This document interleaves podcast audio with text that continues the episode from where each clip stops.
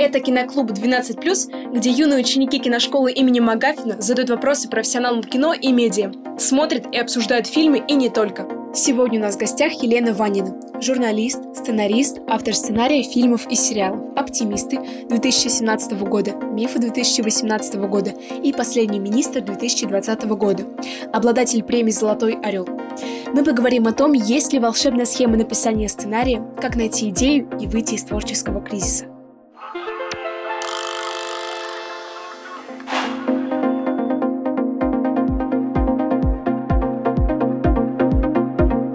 Елена, я на правах модератора хотел бы задать вам э, первый вопрос. Как правильно организовать свое рабочее пространство? Поделитесь, пожалуйста, вашим опытом. Как вы организуете свое рабочее пространство?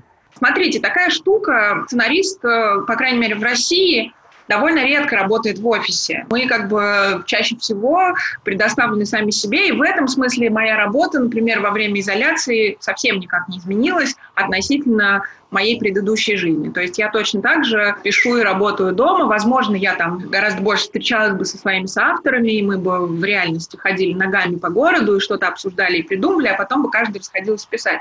Вот, поэтому тут вопрос какой-то э, внутренней самоорганизации, которая, конечно, любому человеку, пишущему или снимающему, вообще любому человеку, она необходима. Очень часто есть такое какое-то странное заблуждение. Мне очень часто задают вопрос, а вот скажите, пожалуйста, Елена, вот когда вы начинаете писать, вдохновение, вот когда оно начинается, вот, и как вы с этим справляетесь? Ну, то есть просто понятно, что, наверное, вдохновение нужно, и это какая-то вещь, которая для каждого значит свое, но прежде всего там сценарий – это огромная и очень кропотливая работа. Пожалуй, возможно, самая кропотливая, опять же, потому что даже когда у тебя начинаются съемки, у тебя большая команда, тебя могут прикрыть с разных сторон. Когда ты пишешь сценарий, ты вот один на один с этим текстом, и спрятаться тебе, в общем, больше не за кого. Тут есть только ты сам. Я не очень э, организованный человек. Я не могу сказать, что у меня есть прямо какой-то супер четкий график. Вот я встаю, из 5 до 6 я, значит, пью чай, а потом с 6 до 8 я пишу.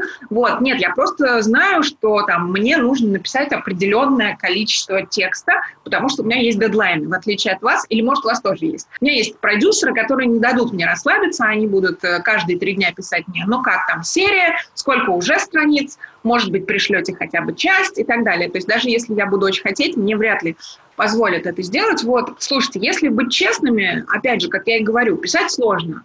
Я не знаю ни одного сценариста, который бы говорил, слушайте, мне легко писать, я просто сел и написал. При этом это совершенно не значит, что ты, ну, ты иногда можешь написать какую-то штуку очень быстро. Иногда некоторые там серию сериала могут написать за ночь, или даже сценарий полного метра некоторые пишут за сутки но это вовсе не значит, что в этот момент там, тебе не сложно. И, ну, поскольку, поскольку я занимаюсь сценариями довольно давно, у меня просто есть разработанная методика того, как это делать, вот, и поэтому я просто шаг за шагом иду э, от начала к концу, в общем, если можно так сказать.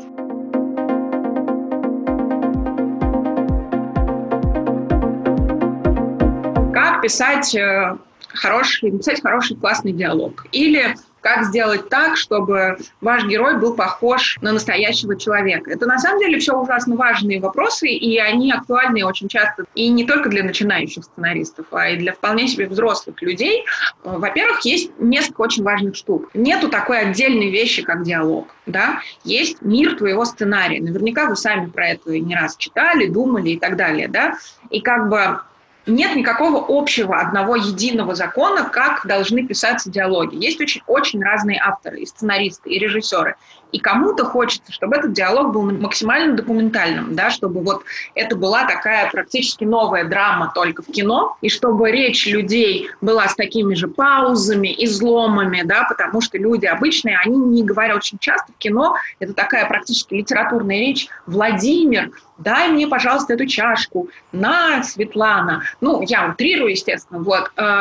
Но понятно, что там в, в жизни так люди не говорят. Но, например, если вы вдруг придумали такой мир вашего кино, в котором почему-то это было бы оправдано, почему-то там был бы какой-то такой странный сдвиг, и это бы действительно работало, то это могло бы быть так, понимаете? Тут очень важно начинать с самого начала, когда ты придумаешь сценарий, ты придумаешь все-таки, наверное, скорее всего, сначала его структуру. Ты думаешь, как бы, где у меня будет точка А, к чему я приду, как у меня будет строиться кино, и уже там потом придумаешь своего героя. Это супер важно, потому что очень часто даже в профессиональных сценариях герой просто не придуман. Ну, то есть мы берем и говорим, мой герой будет подросток 15 лет. Как вот именно этот подросток отличается от любого другого? Он какой? Он уверенный или он не уверенный? Мы очень часто, вообще, в принципе, очень часто сценаристы делают эм, такие ошибки, особенно начинающие. Им кажется, что достаточно дать герою прямо пару каких-то внутренних характеристик. Это девочка, и с ней никто не дружит. Это мальчик, он успешный. В классе он самый главный лидер это значит ребенок, которого булят. И вот мы как вместо персонажа придумываем некоторую функцию, которую он должен выполнять в сценарии. И поскольку, поскольку на самом деле мы про него ничего не знаем и ничего не чувствуем, потому что у нас есть только какой-то концепт в голове, мы придумали, моя история будет про несчастную любовь. И там будет девочка и мальчик, и вот у них будет такая несчастная любовь. И все это очень абстрактно. И самая большая беда сценариста – это вот эта самая абстракция. Потому что когда вы не чувствуете, не знаете, не понимаете своих героев, вы не понимаете, как их писать. Потому что они начинают как-то вдруг почему-то вы живые, друзья у вас живые, а герои получаются какие-то картонные. Это значит, скорее всего, не только то, что вы плохо написали диалог, а скорее всего нужно копнуть э, поглубже и вернуться чуть-чуть к началу и понять, что вы просто не допридумали самих героев. Потому что даже самый успешный мальчик в классе будет чуть-чуть отличаться от другого успешного мальчика в этом классе, в каком-то другом классе. А в кино существует огромное количество штампов. Голливудские фильмы очень часто оперируют этими штампами и вполне успешно ими оперируют.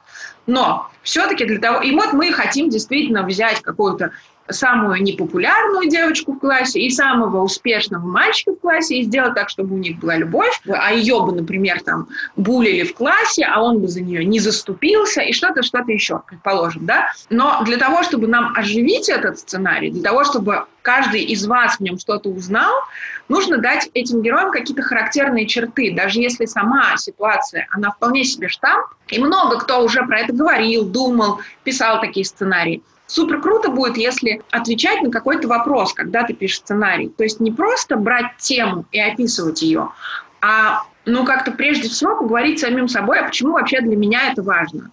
То есть почему мне сейчас, что я хочу этой истории сказать. Вот лично я, как это во мне отзывается. Может быть, мне когда-то было так же больно, как моему герою.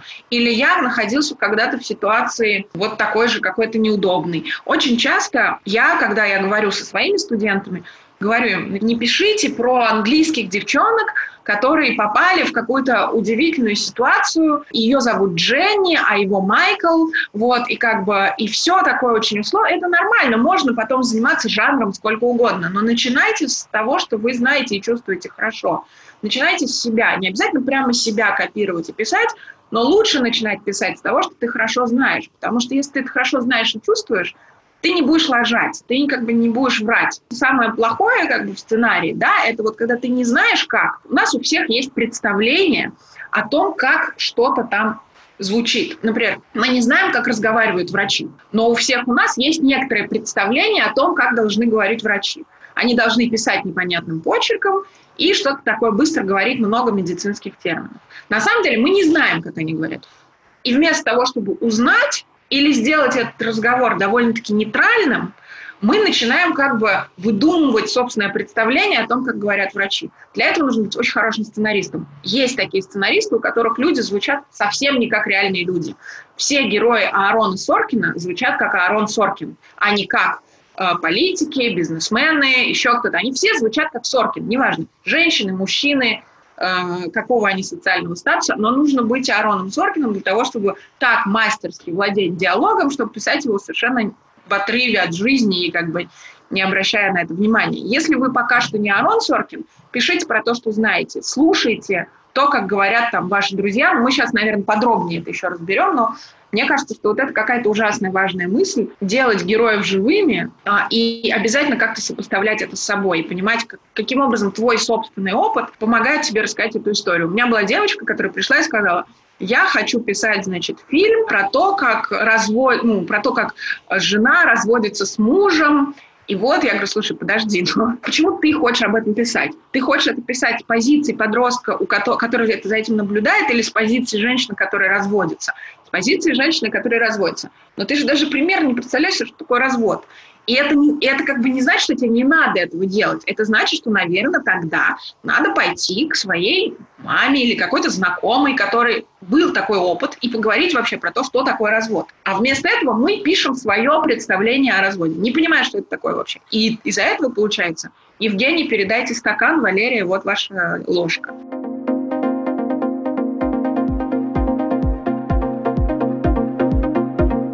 Как не устать разрабатывать одну и ту же идею на протяжении а, нескольких лет, вот чтобы вот это именно вдохновение, там, идеи Дэдпула или вот э, там другого какого-то фильма, чтобы оно осталось? У нас обычно так все строится. Звонит тебе продюсер и говорит, вчера надо было сдать сценарий, как ты возьмешься, вот есть три месяца. Но это, конечно, я шучу, конечно, хорошие там мне везло, в общем, продюсерами, и там сериал «Оптимисты», который мы делали с Валерием Тодоровским и с Алексеем Погребским, мы действительно писали два года.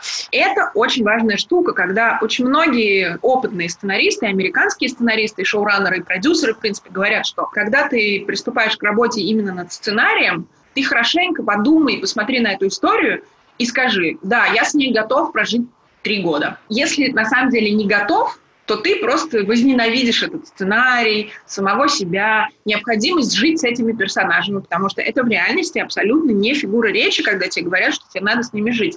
Ты часто очень про своих героев и про то, почему они это сделали или не сделали, думаешь больше, чем про своих родственников, потому что просто тебе как бы нужно бесконечно сводить э, множество линий так, чтобы они как бы работали, да, вот, поэтому тут на самом деле важная штука, это все должно быть тебе интересно, потому что, ну как бы на самом деле все равно любой сценарий, особенно сценарий сериала, потому что сериал, в отличие от кино, это всегда очень объемный мир, просто это может быть драма одной конкретной жизни. Если это сериал, сериал всегда, это как роман, он нарощен миром, там очень много подробностей, очень много деталей.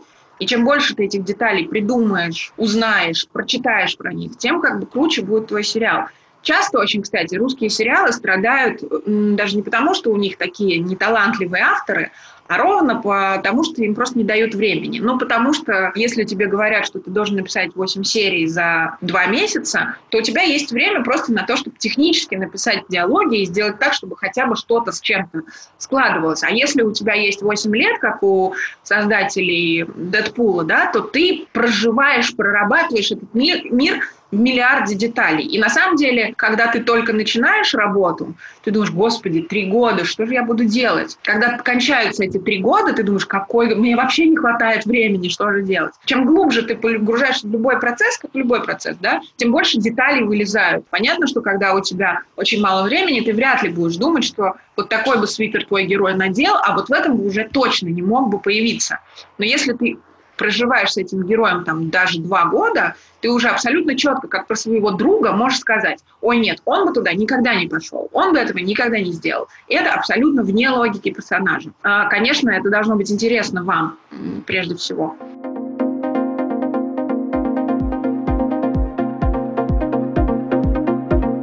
Есть ли какой-то способ посмотреть на разговор с нестандартной стороны так, чтобы он внезапно стал очень смешным. Очень сложно писать шутки. Вообще смешно писать — это действительно огромный труд. При этом надо понимать, что шутки это такая мышца. В сериалах авторы, которые прямо вот так вот шутят через строчку и смешные, у них есть какое-то прошлое. Они либо были где-нибудь в КВН или в комедий-клабе, или что-то, потому что очень мало кому доступно просто, они умеют просто шутить, потому что это их природа. При этом не значит совершенно нетривиальный диалог. Это две разные вещи. Классный, хлесткий, э, диалог – это одна вещь, это не юмор обязательно, да, он просто так необычно придуман, потому что, да, тогда ты просто как бы понимаешь, сценарий есть два пласта. Вот у тебя есть сцена. Тебе нужно, с одной стороны, в этой сцене что-то сообщить. Нужно, чтобы пришел один человек и сказал, мне от тебя нужна вот эта книга, отдай мне, пожалуйста, ее.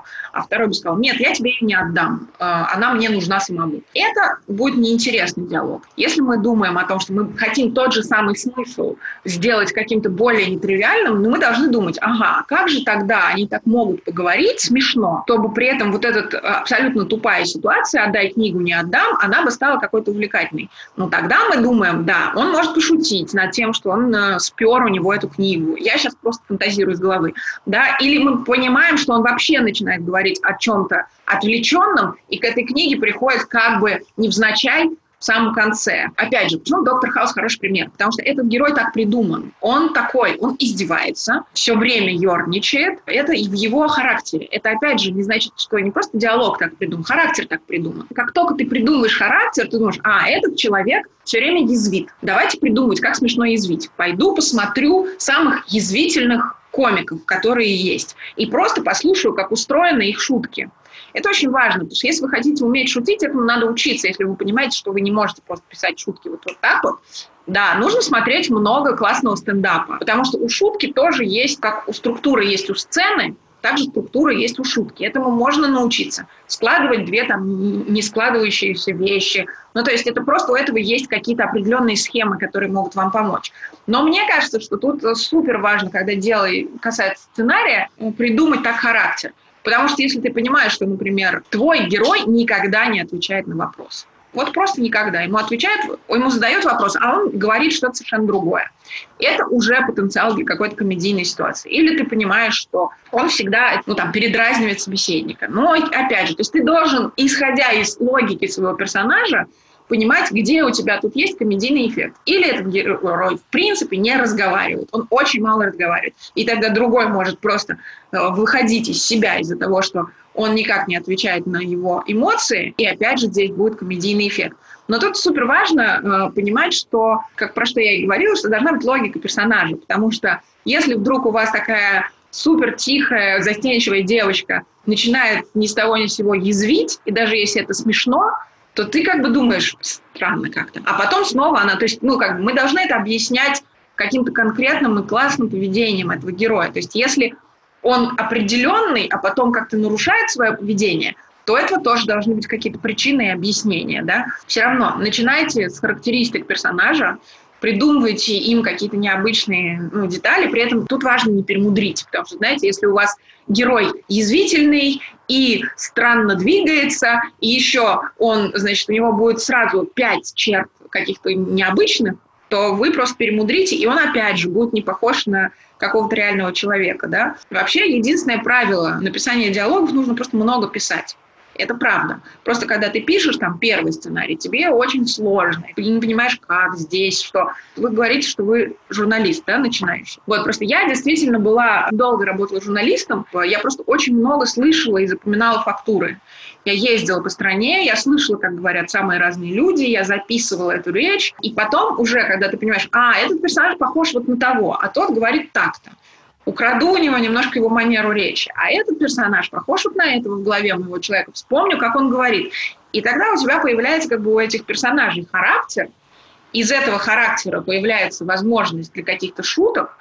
И это уже все, ну, как бы гораздо более логично складывается. Потому что, например, этот язвительный, а этот добрый. Уже понятно, где будет конфликт. Шутка тоже рождается чаще, часто очень из какого-то конфликта.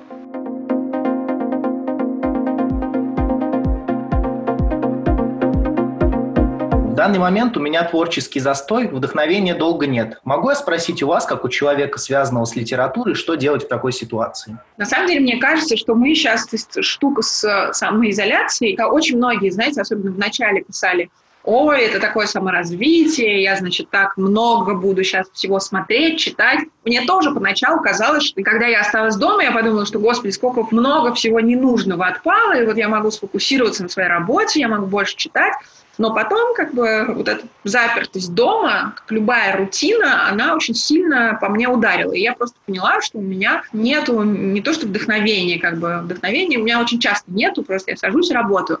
Вот, но у меня просто нет сил и желания ничего делать. Потому что в обычной, когда это как бы не, не вопрос изоляции, для меня я просто иду ходить ногами. Ну вот, если я понимаю, что я должна написать сцену, а у меня не получается, мне помогает как бы медитация или вот прогулка. Я просто ухожу от этой мысли, потому что как бы ты очень навязчиво себя начинаешь загонять в это. Мне надо что-то написать, мне надо что-то написать, мне надо придумать эту сцену. Надо... И вместо того, чтобы придумать, ты в, как бы выращиваешь в себе вот это чувство тревоги и ощущение того, что ты никогда ничего не придумаешь, лучше даже и не думать, э, все полный кошмар. И я просто ну, ходила ногами очень долго, могла полдня ходить, стараться не думать про, там, например, эту конкретную сцену, вот, и, э, и потом хоп, и это как-то возникало. Вот, медитация тоже мне ужасно помогает.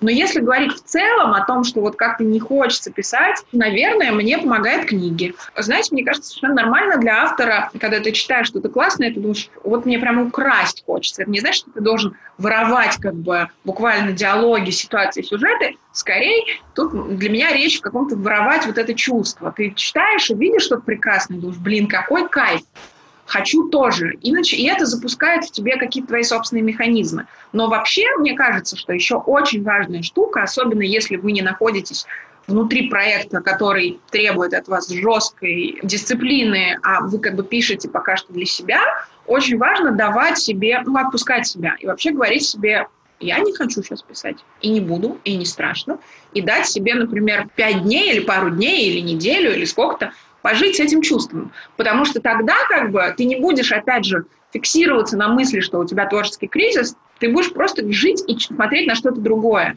И потом тебе снова захочется писать.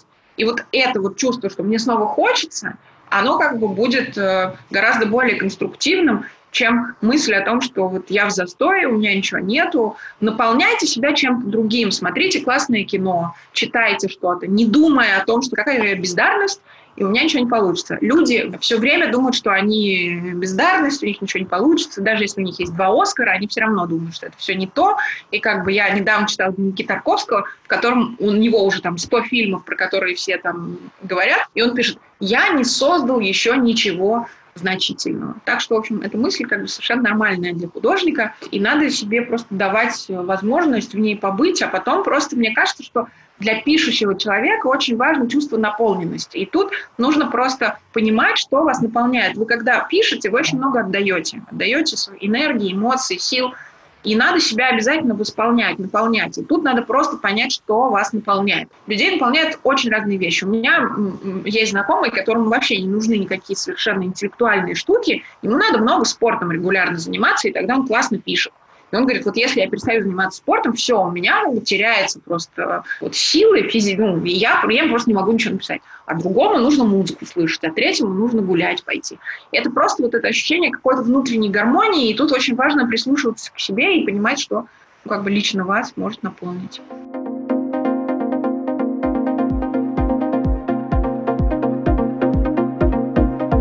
Какую книгу бы вы посоветовали, чтобы учиться на примере автора, как э, он пишет, чтобы, например, я пишу книгу, то мне учиться на его примере и понимать. Художественную или вы имеете в виду книгу, которая э, рассказывает, как вообще писать там сценарий или книги? Которая рассказывает. Я знаю несколько хороших э, книг, которые говорят о том, как писать сценарий, а это все-таки немножко разные штуки. У тебя действуют совершенно другие законы, ты очень много можешь описывать. Персонаж может всегда думать, а ты можешь это переносить на бумагу.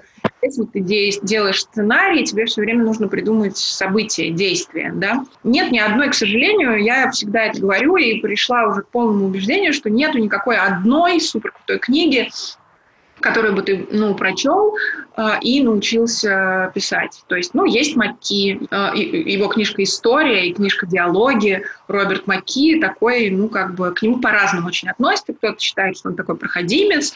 Ну, у него какие-то есть важные мысли. Есть такой Кристофер Воглер «Приключения героя» называется его книга. Вот ее можно почитать она, в общем, про какие-то базовые основы устройства истории, да, о том, как, в принципе, истории строятся, из каких компонентов это все складывается, какие есть архетипы, как, как бы разные архетипы укладываются в разные сюжеты. Если хотите, путешествие героя, только не приключения, извините, пожалуйста. Есть много очень хороших английских книг, вот, но, к сожалению, это не панацея. Нет никакой книжки, которую у кого-то одна глава написана лучше, у кого-то другая.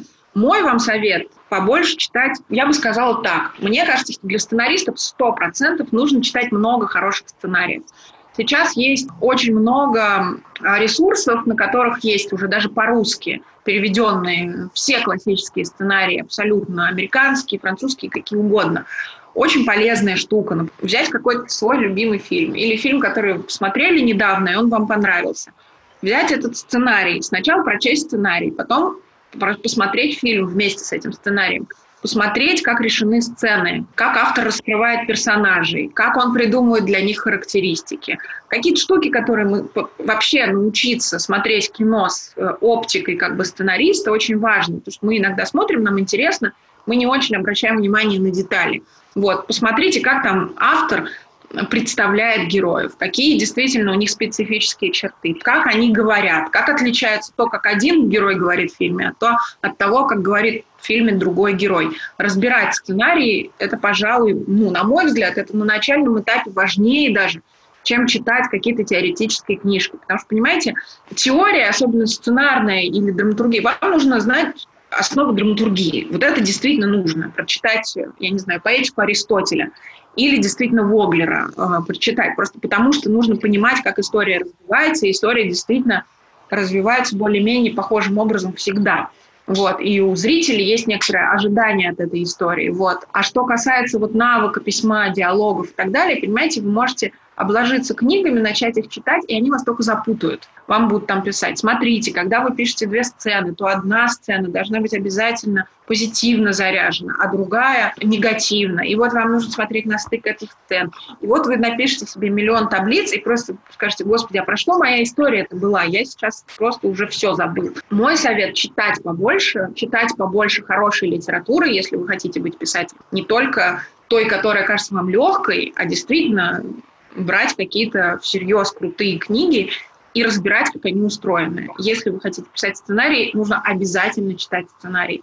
Просто потому что где-то на подкорке у вас все равно будет откладываться, как они делают диалоги, как у них устроена структура, как у них, э, как достигается вот тот самый объем персонажа, про который вы говорите, да, вот, э, для этого нужно читать обязательно. Есть очень хороший сценарий, просто как там э, примеры хороших сценариев, а, но мне кажется, что для вас важно просто брать те фильмы, которые вам нравятся, и вместе с сценариями их разбирать. А еще, кстати, полезный совет, который я тоже время от времени даю, это взять плохой фильм, ну вот, например, какой-то жуткий фильм, который вам кажется, слушайте, ну это просто настоящий какой-то кошмар.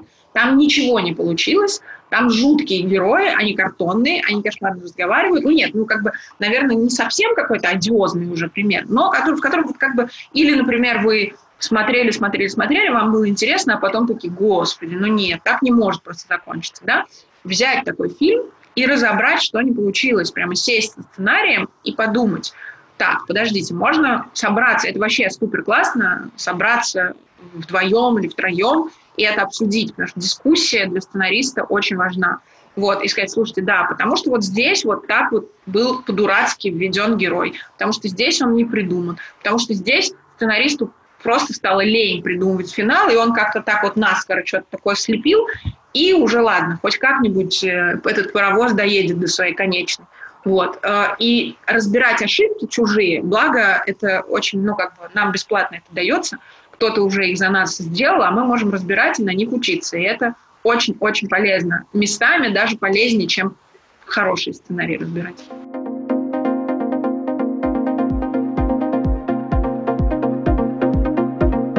Вот если история развивается нестандартно, как создаются такие сценарии и сохраняется ли у них вот этот условно, вот эта структура, канон? Безусловно, есть всегда нюансы, которых вы не знаете, и даже потому что мы все чего-то не знаем, и абсолютного знания не существует. Очень много есть разных типов сценариев. Есть обычный линейный сценарий, так называемый. Это не обязательно стандартный, потому что очень, ну, как бы, да, действительно классический канон. Это там три акта, или пять актов. Завязка, кульминация, развязка – вот это стандартное кино. Криминальное чтиво, по сути, это те же самые три акта, просто которые автор потом взял, разрезал и вот так вот перемешал. И помешал. Угу. Да. Это одна штука. Есть там реверсивная, например, реверсивно развивающий сценарий, когда у тебя от начала все, ой, к концу идет все к началу. И тогда у него совершенно другая структура, да, как в фильме «Мементо». Есть какие-то штуки, mm-hmm. когда герой все время да, да, понятно. на одну и ту же точку. Не может быть э, сценария без структуры. Э, Чарли Кауфман в адаптации, э, очень классный фильм, и в частности про то, как пишутся истории, как бы даже когда ты говоришь, что в моем фильме не будет структуры, отрицание структуры все равно уже структура. Потому что, ну, как бы ты не можешь сделать сценарий, где не будет никакой логики, потому что тогда я зритель просто... Нет, ты можешь сделать все, что угодно, но бы, если твоя задача не просто самовыразиться, тебе вообще не важно, сколько людей тебя поймет. Тебе важно рассказать эту историю вот так, чтобы там был тотальный хаос, все не подчинялось никаким законам. Может быть, ты такой говоришь, слушайте, ну, наверняка найдется еще хотя бы 20 человек, таких же психов, как я, которым эта структура покажется интересной. А может быть, в итоге он будет на Роттердамском фестивале просто главным хитом. Да? Ну, то есть, условно говоря, если у тебя есть задача ломать границы, искать какой-то новый язык, который вообще никак не связан с какими предыдущими традициями, окей, всегда есть путь эксперимента. Вот. Если все равно ты как бы хочешь, чтобы зрителю была понятна твоя мысль, ему было понятно, что ты хотел сказать, тогда тебе все равно, ну, как бы, конечно же, нужно понимать и знать, э, что за структура будет у твоего фильма. Просто смотрите, нет уже, если просто разобраться вообще, что такое структура сценария и почему она именно такая. На самом деле, когда вы приходите, условно говоря, из школы и рассказываете, например, своему другу, который болел, про какое-то событие, которое там произошло, предположим, что-то там экстраординарное произошло, вы будете э, строить свой рассказ точно по такому же канону, как и сценарист, который пишет кино. Там всегда будет, то есть ты говоришь, прикинь, короче, случилось такое, вот тебе завязка. Дальше ты будешь рассказывать рассказ, у тебя будет какое-то развитие в этой истории. Дальше ты раскроешь как-то участника этой истории и скажешь, что у него наорала какая-то учительница и выгнала его. Хоп, переломный момент. А потом он избил какого-то мальчика там в рекреации. Я сейчас говорю какими-то страшными штампами, уверена, что ваша жизнь состоит из других событий. Тем не менее, просто сценарные как бы, структуры рождаются только из того, что люди привыкли рассказывать истории определенным образом. И если взять э, суперсовременную книжку по сценарному мастерству, которая написана вчера, и взять поэтику Аристотеля, которая написана 2000 лет назад, ничего нового там не будет. Просто другое дело, если тебе уже дальше. Одно дело – это как бы развитие твоей истории. Тебе все равно нужно чтобы твой герой прошел некоторый путь. Все равно это какое-то изменение героя. Это очень важно. Почему мы за этим героем начали наблюдать именно сейчас? Что такое важное случилось, что это не вчера, не завтра, а именно вот в этот момент мы к нему подключаемся. Все-таки, что будет в конце, как он поменяется? А дальше уже, когда ты все вот это придумал, дальше ты можешь придумать абсолютно любую форму, как именно расположить твои, твои как бы детальки твоего пазла так, чтобы это было кайфово. Можешь взять и начать рассказывать все наоборот. Можешь сделать так, чтобы у истории был не один рассказчик, а три. И мы все время бы переходили на разные точки зрения. Можешь сделать так, чтобы это было две э, версии. Например, был такой э, сериал, который назывался, кажется, «Любовники» по-русски. Э, там была очень классная сценарная структура придумана. Там была пара, мужчина и женщина. И это была, была история, которая рассказана с ее точки зрения и с его. И это одни и те же события, буквально одни и те же но который выглядит вообще по-другому, потому что он это видел одним образом, и для него это были какие-то одни акценты были важны, а для нее совершенно другие. И вот тебе, пожалуйста, тоже, но это драматургическая именно форма. Просто есть как бы одно, это логика твоей истории, что ты вообще хочешь рассказать. Очень часто у начинающих сценаристов э, им всем хочется какой-то клевой формы, какой-то затейливой, да, но когда вот она, эта затейливость сейчас конструирована, потом, понятно, что истории там тоже особо никакой нет. И как бы в этом случае форма тебя не спасет, даже если она будет очень оригинальной. А, а дальше, конечно же, когда ты придумал логику этой истории, когда ты придумал, про что она, что это за классный герой и что вообще за ситуация, ты можешь как угодно как бы ломать именно саму форму, если тебе кажется это уместным.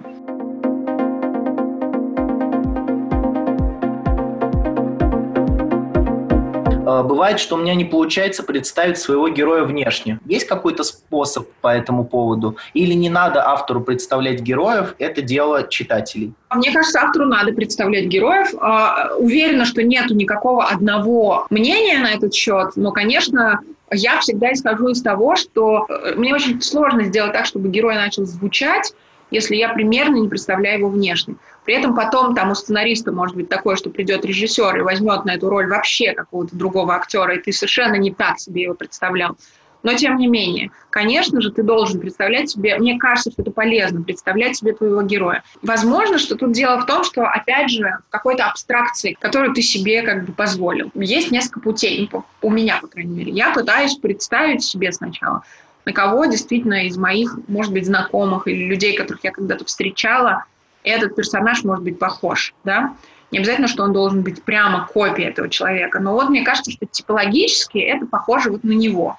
Потом я думаю, ага, хорошо. Но у него точно, мне кажется, что у него там другие глаза. Или для меня совершенно не важно, например, обязательно представлять, что у него именно голубые глаза и белые волосы. И он, ну, мне важно то, что скорее повлияет для меня на его характер и то, как он будет себя вести. Если он некрасивый, но очень харизматичный, это одна вещь. Если он красивый, но при этом не уверенный в себе, это другая вещь. Вообще очень классно, когда есть внутри героя какой-то минимальный парадокс. Человек очень красивый, а ему кажется, что он некрасивый. И из-за этого он определенным образом себя ведет. Или, например, вы понимаете, что этот герой заикается. И просто потому, что он заикается, он будет определенным образом себя вести. Ну, то есть, короче, внешность не должна быть просто внешностью. Она должна как бы каким-то образом влиять на то, как ваш герой будет действовать. Иначе это опять будет просто красивая девочка, некрасивый мальчик или наоборот, да. То есть что нам дает то, что у него именно такая внешность, а не какая другая. Доктора Хауса привели в пример, да, у него не просто так больная нога, и он не просто так хромает. Он вынужден пить э, очень сильно обезболивающие наркотические, которые потом когда-то приведут к тому, что он, э, ну, как бы, вот таким образом будет себя вести. И в этом смысле, как бы, детали и внешность героев, она должна быть тоже как-то драматургически обусловлена. Иначе это просто все воздух, и ни на что не влияет, да. А когда вы понимаете, что ваш герой вот так себя ведет, потому что он такой, то вам и внешность его будет легко представить. И он родится как образ полноценный. А когда это просто оторванная внешность, то она и абстрактная. Тогда ты и не понимаешь, как бы, как именно тебе ну, как бы его представить. Хотя говорю, что бывают очень-очень такие штуки, когда, например, продюсер или режиссер как-то по-другому вдруг видит, чуть парадоксальнее. Например, как бы изначально, когда мы с Ромой Балабоевым придумывали «Последний министр», мы совершенно не представляли себе Яна Цапника в главной роли. Мы представляли вообще другого актера совершенно. Мы думали, что это будет какая-то более мрачная такая и более серьезная история на самом деле. Александр Цикало, продюсер, предложил Яна Цапника, и сначала даже как бы мы думали, ну, не знаю, но он у нас вообще был совершенно другим в голове. Вот, при этом сейчас я смотрю уже готовый продукт и понимаю, что я никого, кроме Яна, не могу там представить, да. И это тоже такая штука, в смысле, как бы, когда ты книгу пишешь, то ты гораздо больше свободен, потому что это твое полностью произведение, и даже если его когда-то будут экранизировать, это будет другая штука. Вот, когда ты сценарист, ты, к сожалению, находишься в ситуации, когда Возможно, тебя потом дополнят или перевернут, или увидят что-то, надеюсь, как бы, что не испортят. Но мне вот кажется, отвечая на вопрос, э, мне кажется, что объем персонажа, э, мотивации делают эту внешность гораздо ближе к тебе.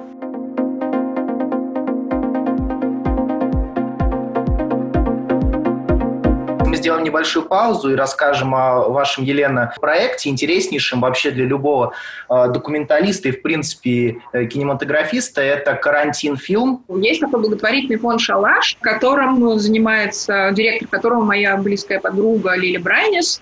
И этот фонд, он занимается детьми с трудным поведением, вообще, ну, как бы так или иначе помогает как бы, детям и подросткам и их родителям. Два месяца назад мне позвонила Лили и сказала, что вот э, по статистике, как бы во время карантина во всем мире очень сильно увеличилась там всякая детская преступность. Э, очень многие дети оказались без присмотра родителей из гораздо более неблагополучных семей. И, в общем, изначально была какая-то идея помочь придумать какой-то вирту... ну, какой проект в интернете, который бы просто самым разным подросткам помогал немножко отвлекаться от какой-то рутины, в которой они э, оказались, как-то их бы веселил, развлекал, вот, ну и делал какой-то комьюнити, в котором бы они понимали, что они не одни, потому что на самом деле, если подумать э, о том, как, ну, как бы взрослый все равно определяет и выбирает для себя некоторую степень свободы, даже связанную с этим карантином. Он может сказать, я буду сидеть на карантине, или я не буду сидеть на карантине. Я сейчас пойду гулять, а я буду нарушать. Я буду носить маску, не буду носить маску. Очень многие подростки не имеют этого выбора. Им сказали, ты будешь сидеть на карантине ты не будешь вообще выходить на улицу. Или никакого ковида не существует, быстро иди гулять. Ну, как бы он все равно очень часто вот попал в такую ситуацию, в которую попал. И очень много подростков оказались как бы из-за этого как-то фрустрированы, грустили, еще что-то. Нам очень хотелось хотя бы с ними про это поговорить. И мы запустили инстаграм-аккаунт, в котором решили, что вот будут появляться там три раза в неделю, будут появляться задания и от нас, и от самых разных людей, как бы связанных с творчеством, и звезд. Вот. И будет классно, чтобы вот все подростки, которые захотят, мы никакого отбора не делали, брали, ну, то есть это абсолютно любой мог подключиться к этому проекту. И вот началось, началось создаваться такое комьюнити. Параллельно сразу же мы поняли, что мы с Кириллом Кулагиным, с моим, в общем, вечным соавтором в последнее время, поняли, что мы хотим снимать такой документальный фильм, потому что это совершенно уникальная ситуация, в которой мы все оказались. Такой опыт, которому, надеюсь, у нас больше не будет. В ближайшее время, когда мы переживем все волны, потому что мне кажется, что это не последнее. Но понятно, что все мы оказались, ну, как весь мир оказался запертым дома. Никто никогда в жизни такого не переживал. И мы стали, э, стали снимать кино, стали искать с помощью этого инстаграм-аккаунта, в который добавлялось очень много детей, героев, которые были готовы снимать себя и ну, снимать свою жизнь на карантине, Сначала просто на жестком карантине, потом в разных регионах постепенно стали карантин снимать, все стали из него выходить. Сейчас у нас довольно много героев, которые присылают каждый день какие-то э, какие видео про свою жизнь. Они очень разные, они из самых разных мест. И мы абсолютно точно решили, что мы не, не будем это заканчивать. Во-первых, ничего не понятно. Все мы живем в ситуации, что ничего не понятно. Когда это все закончится, как это все закончится. У нас очень многие герои, у них сейчас выпускные, они будут поступать. Как будут выглядеть эти выпускные, какими будут эти экзамены, что это будет за ЕГЭ. Ну, короче, это все невероятный совершенно документальный материал. Самое ценное для меня оказалось то, насколько близко многие подростки готовы как бы были подпускать к себе. То есть насколько искренними были ребята и снимали совершенно в разных состояниях себя, и грустными, и веселыми, очень настоящими. И, конечно, мы как бы в итоге столкнулись с тем, что даже ну, мы бы не смогли сами своими руками зайти в столько разных семей. Мы могли бы снять там про трех таких подростков. А у нас там есть, там, я не знаю, видео от, ну, я не знаю, очень большого количества людей. Понятно, что кому-то интересно снять чуть-чуть, а кто-то присылает, ну, действительно, уже это какие-то часы и часы видео. Ну, лично для меня, честно вам признаюсь, этот проект был каким-то самым поддерживающим меня на карантине, Потому что у меня, как у, мне кажется, у многих наступил момент какой-то депрессии, я поняла, что я устала, я не понимаю, когда это все закончится, мне страшно. И только вот я ну, приходила и разбирала эти дневники, общалась с ребятами, писала им письма и понимала, что вот я не одна, и вот какая-то есть реальная поддержка, которую мы оказываем. Плюс у нас была еще очень важная вещь. Мы вместе с Кириллом Кладиным ведем на Сахалине, в Калининграде киномастерские. И для нас очень важный момент, когда мы учим подростков объяснить, что даже самый застенчивый человек, даже человек, который считает, что он никакой не творческий, даже тот, кто считает, что у него ничего не получится, у него может очень круто получиться. Очень много сценаристов и режиссеров, это страшно, на самом деле закрытые, очень часто закомплексованные люди, которые просто бесконечно превозмогая себя, делают над собой усилия и получают какой-то кайфовый продукт. Никто никак не отличается от подростков, которые точно так же сомневаются. Взрослые точно так же сомневаются, просто они, в отличие от подростков, делают вид, что они все знают, что у них все схвачено. И вот этот проект, он тоже для нас был в этом смысле очень важный, потому что очень как бы хотелось, чтобы самые разные ребята перестали как бы стесняться своей жизни, себя, своих чувств, своих мыслей. И это супер ценно, просто какая-то невероятно важная для нас штука.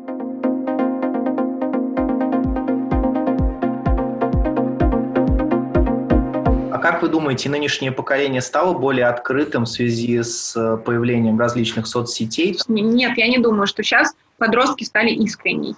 Мне наоборот иногда кажется, что очень многих подростков из-за частого, например, тусо, тусования в Инстаграме и ТикТоке э, очень многие подростки начинают присылать свои видео и вести себя как блогеры. И мы очень долго объясняем, что, пожалуйста, не надо как бы рассказывать, что у тебя все супер, сегодня ты приготовил очень классную гречку, и кабачки, и это просто офигенно. Ты говоришь, слушай, это супер, что ты как бы классно научился работать на камеру, вот, но, пожалуйста, побудь собой, успокойся, попереживай, расскажи, как, из-за чего ты нервничаешь. Конечно, гречка всегда супер, согласна, обожаю гречку. Вот, а технически, конечно, мы не смогли бы этого сделать 10 лет назад, просто потому что мы нашли столько разных героев с помощью Инстаграма. Естественно, если бы мы их искали сами, мы бы, конечно, этого не сделали. Нет. И технически, конечно, это огромное... Ну, то есть, короче, это гораздо проще э, было собрать подростков.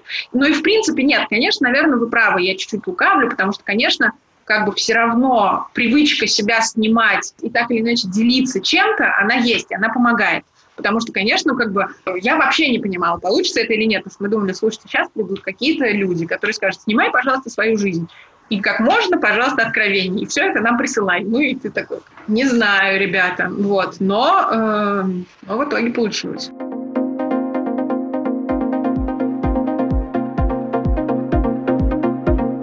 А можете ли вы сказать, э, посоветовать какие-то источники именно вот набора вот тех самых архетипов? Эм, вот, во-первых, у Кристофера Воглера очень много про архетипы в книжке, которую я рассказываю. Вообще очень, очень, ну, то есть э, зависит от того, какие, какие вам архетипы нужны, потому что был такой, ну, такой филолог известный, который, Владимир Проп, который писал про морфологию волшебной сказки. Его теория была заключалась в том, что на самом деле все архетипы, они были созданы еще в самом одном, одном из самых древних как бы, жанров волшебной сказки, где все равно есть сильный, слабый, помощник, еще кто-то. Вот. И, в общем-то, на самом деле эти архетипы, они дальше в том же виде и перекочевали. Но это, это если говорить о сюжетных архетипах. Вопрос в том, как бы, какие вам нужны архетипы и что вы хотите с помощью этих архетипов сказать. А, архетипы связаны, может быть, с массовым мнением или вот с чем-то таким? Ну, тогда вам нужно действительно почитать всякие разные психологические статьи, я думаю.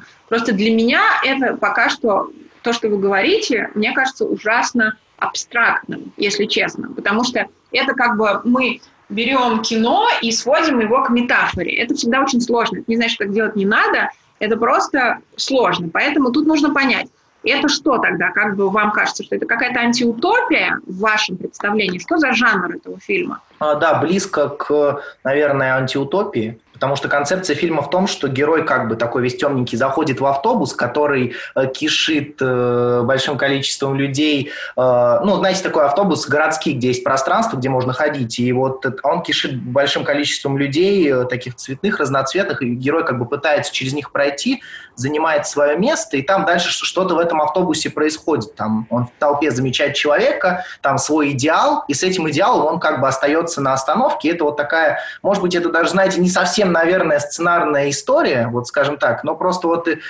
интересно именно вот э, архетип, ну, вот именно вот как вот мне вот лучше проработать эту толпу, чтобы вот максимально так емко описать э, какое-то общественное большинство, потому что в любых же фильмах есть какие-то и закономерности, и, э, ну, в принципе, все... Ну, понимаете, для того, чтобы э, вам... Мне кажется, вы сейчас немножко идете от формы. Вам нужно понять, что за история у вас есть, да, потому что в зависимости от того, что нужно для этой истории, то как бы, если вы хотите разобрать толпу на архетипы, то да, нужно просто читать э, психологические статьи, которых очень много, и они есть в интернете, про то, какие бывают как бы архетипы в обществе, да, архетипы в разные психологические типы, я бы даже сказала, не архетипы. Вам нужны просто психологические типы в любом там коллективе, обществе и так далее. Чтобы ваш фильм не превратился в иллюстрацию учебника по психологии, он должен быть фильмом. То есть там должна быть история. Вот я маленький, незаметный, а вокруг меня есть архетипы, это немножко пока, на мой взгляд, похоже просто на видео э, иллюстрацию того самого учебника. Для того, чтобы оно перестало быть таковым, нужно все-таки понять хотя бы минимально, даже если это короткий фильм, про какую-то историю, которая будет происходить с героем.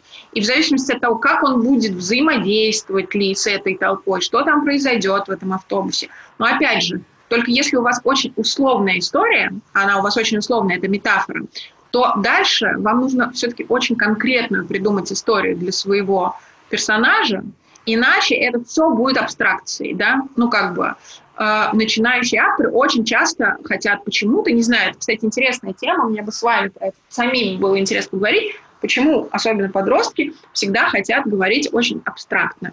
Они всегда хотят фильм превратить в метафору, они не хотят просто рассказать реальную историю мальчика, у которого что-то не получается. А как бы вот это действительно какой-то... Вот сейчас мы покажем, что тут есть какие-то серые, а тут есть какие-то яркие. Почему-то кажется, что так проще про что-то рассказать. Мне кажется, нужно придумать какую-то вот внутреннюю драматургию, что будет с ним происходить. И тогда, на самом деле, вы поймете, какие вам нужны типажи, какие, что там, как бы, что там такое будет. Там будет какой-то там яркий лидер, там будет какая-то какая-то масса, которая поддакивает, условно говоря, да, там будет, ну, как бы, надо не механически их туда вставлять, а надо понять, про что вы рассказываете, какой путь ваш минимальный проходит ваш герой, и дальше кто ему будет мешать или помогать на этом пути, почитать психологические раскладки и понять, вот это мне нужно, это не нужно.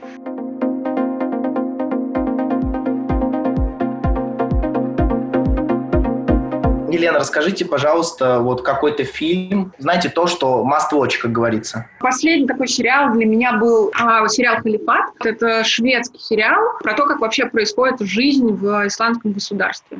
Про то, как уезжают э, девушки в исламское государство и что с ними там происходит. Это очень страшно, это супер проработано в деталях, это очень достоверно, это очень точно, это как бы, ну, просто ты смотришь, я его смотрела еще после какого-то русского сериала, который мне нужно было посмотреть, и мне стало ужасно грустно и обидно, потому что я подумала, что, ну, вот как бы, насколько же все это точно, насколько это все точно вот именно в деталях, насколько видно, что авторы знают фактуру, насколько видно, что они знают то, о чем пишут, насколько видно, что они очень много времени провели с людьми, которые там либо были, либо они знают о том, что, это, что, что конкретно там происходило. Ну, в общем, это просто такая вот как бы ого-го фактура, потому что последнее время меня, ну, там, очень увлекают такие штуки, да, потому что там я, с одной стороны, ужасно люблю сериал «Дрянь», вот, он очень классный, смешной, очень смешно придуманный. Вот. Но с другой стороны, конечно, когда сериал, он совершенно не обязательно должен быть документально снят, но когда его фактура, она очень документальная, она очень такая реалистичная, мне это безумно нравится. Я в последнее время не очень много смотрела сериалов, я очень много работала, поэтому у меня был какой-то не мега производительный в этом смысле, в смысле сериалов карантин. Но вот этот сериал меня действительно прямо, прямо поразил. А вообще я хотела вам еще сказать, мне кажется, что это какая-то очень важная для вас штука. Мы все очень так тяготеем к метафорам, нам хочется какие-то метафорические истории рассказывать. Но вообще очень-очень-очень важно для э, вас, если вы хотите заниматься кино, рассказывать какие-то вещи очень прямо. Это просто гораздо более страшно и сложно, ну вот, взять и рассказать прямо про себя. То есть не про себя, который в какую-то метафору превращен, а прямо про себя. Ну или про какого-то героя, которого ты видишь, понимаешь, и назвать буллинг буллингом, а не каким-то метафорическим буллингом, и назвать там, я не знаю, неуспех неуспехом. Не обязательно нужно бросить свой сценарий и вот взяться за этот, но это точно нужно делать, потому что только так можно какой-то обрести свой голос. Вот вы говорите, как сделать э, героев менее абстрактными, как сделать диалогов менее абстрактными. Когда сама история будет как бы реальной, честной и для вас как бы значащей, ну, как бы тяжелой в каком смысле, или легкой, или, ну, как бы веселой, но она будет вот, вот из плоти и крови состоять. Тогда и появится объем. И потом вам гораздо проще будет делать и метафорические истории тоже, потому что вы будете понимать, откуда там внутри берется объем. Потому что когда, когда вы еще не очень хорошо умеете этот объем просто сами по себе делать, и еще и берете истории, которые иносказательные, вот там и получается, что у вас и тут функции, и, и герои тоже функции, и как бы и все очень общо. Поэтому даже если вы все равно хотите и делаете такие истории, пишите, разбирайте, пробуйте делать что-то очень очень конкретное, очень документальное, потому что это очень-очень полезно для того, что бы ты дальше не делал. Даже если делать новые вселенные Звездных войн, все равно я бы всем абсолютно советовала снять хотя бы один маленький документальный фильм или как бы сделать какой-то вербатим, потому что просто вы поймете, как обращаться с фактурой.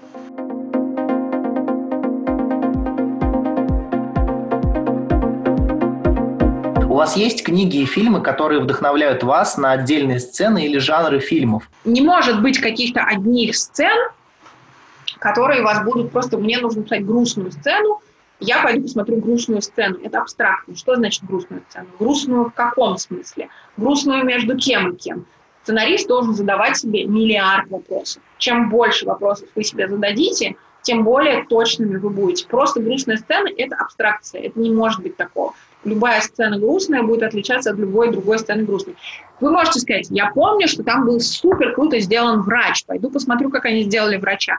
Можете подумать, ужасно страшная была сцена, где мужчина просто во время ссоры унижал женщину. Пойду посмотрю, что, как там это было сделано вот как избили ребенка, я пойду посмотрю очень конкретные штуки. И тогда, да, конечно, можно идти и смотреть, как автор это делал. Вон Тарантино просто составляет свои сценарии из других сцен и не считает это ничем зазорным. Это нормально совершенно. Просто тут, опять же, для того, чтобы быть точным, нужно стараться быть точным. Для меня я как бы понимаю, что у меня есть редактор, и он обязательно задаст мне все эти вопросы, которые я сама себе не задам. Он скажет, а почему вот у тебя здесь это так ведет, а почему вот это здесь, а это вообще не, это нелогично, это бред у этого нет развития. Поэтому я себе все эти вопросы задаю сама. И вам тоже советую это же делать.